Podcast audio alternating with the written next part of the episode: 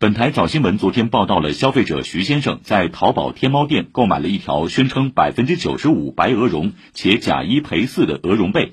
经检测含绒量只有百分之一点九，维权之路困难重重。昨天海波热线节目继续跟进，徐先生的投诉终于得到企业和淘宝的回应，但更多的消费者的投诉也随之浮出水面，请听报道。徐先生说，媒体报道后，终于接到了淘宝的电话。他实际的工作内容呢，我觉得是有点像法务一样的。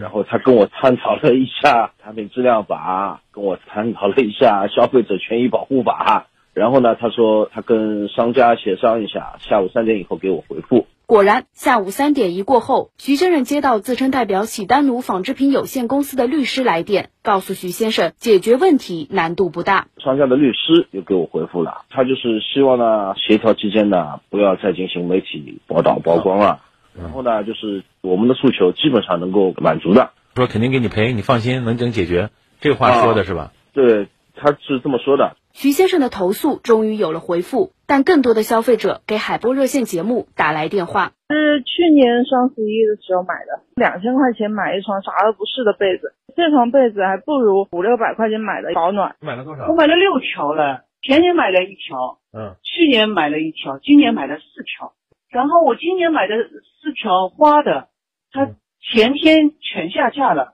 真的太可怕了这个事情。那个羽绒被就是那个波兰进口绒的，现在它的商品已经下架了。它退是可以同意退，但是我觉得他应该要赔。